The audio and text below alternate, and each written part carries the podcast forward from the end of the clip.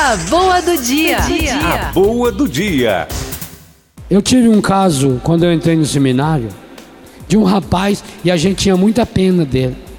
Esse rapaz teve uma enfermidade na bexiga, não sei aonde, teve que fazer uma cirurgia, cirurgia delicada, séria. Era um bom rapaz.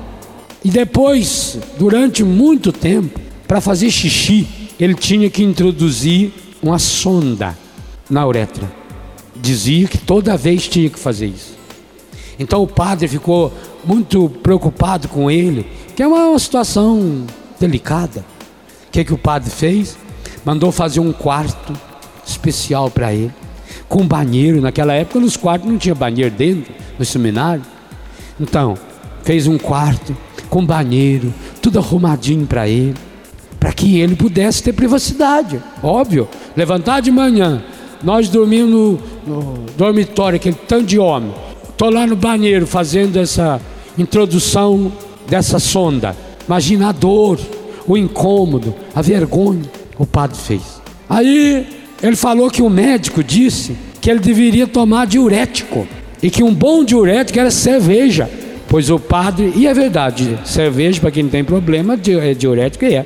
Basta ver a pessoa, vai estar tá tomando cerveja, o tanto que ela levanta para ir no banheiro. Né? Então é.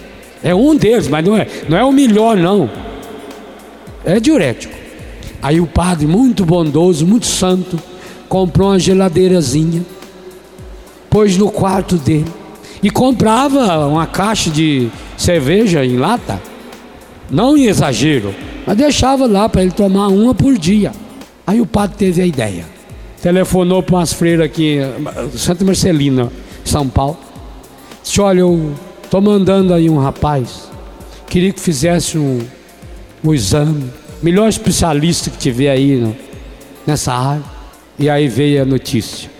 Ele dizia que era milagre. E o médico descobriu que já faziam cinco anos que ele estava completamente curado.